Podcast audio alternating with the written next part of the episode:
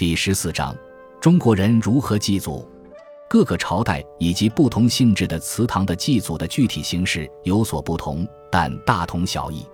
从祭祀频率上讲，多数祠堂一年在春秋两季各祭一次，有的宗族则只在春天祭祀一次，还有的则是一年分四季祭祀四次。祭祀的日期一般都是在各季的节日期间，如春节；有的在清明节、夏至、秋分、冬至等。如果遇到宗族子弟科举及第、官爵升职或朝廷恩荣赏赐等，也进行常制外的祭祀。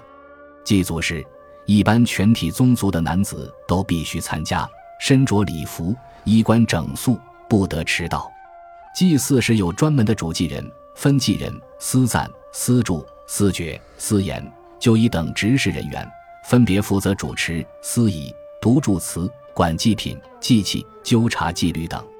祭祀的仪式则大体上先是族长带领族人上贡品，然后主祭人宣读祝词，焚烧冥器纸帛。接下来，族人依序拜祖，之后撤走贡品，族人聚餐吃贡品，称为享坐；最后分发贡品，称为散坐。其具体过程中还有更多讲究，一般都要一天才能结束。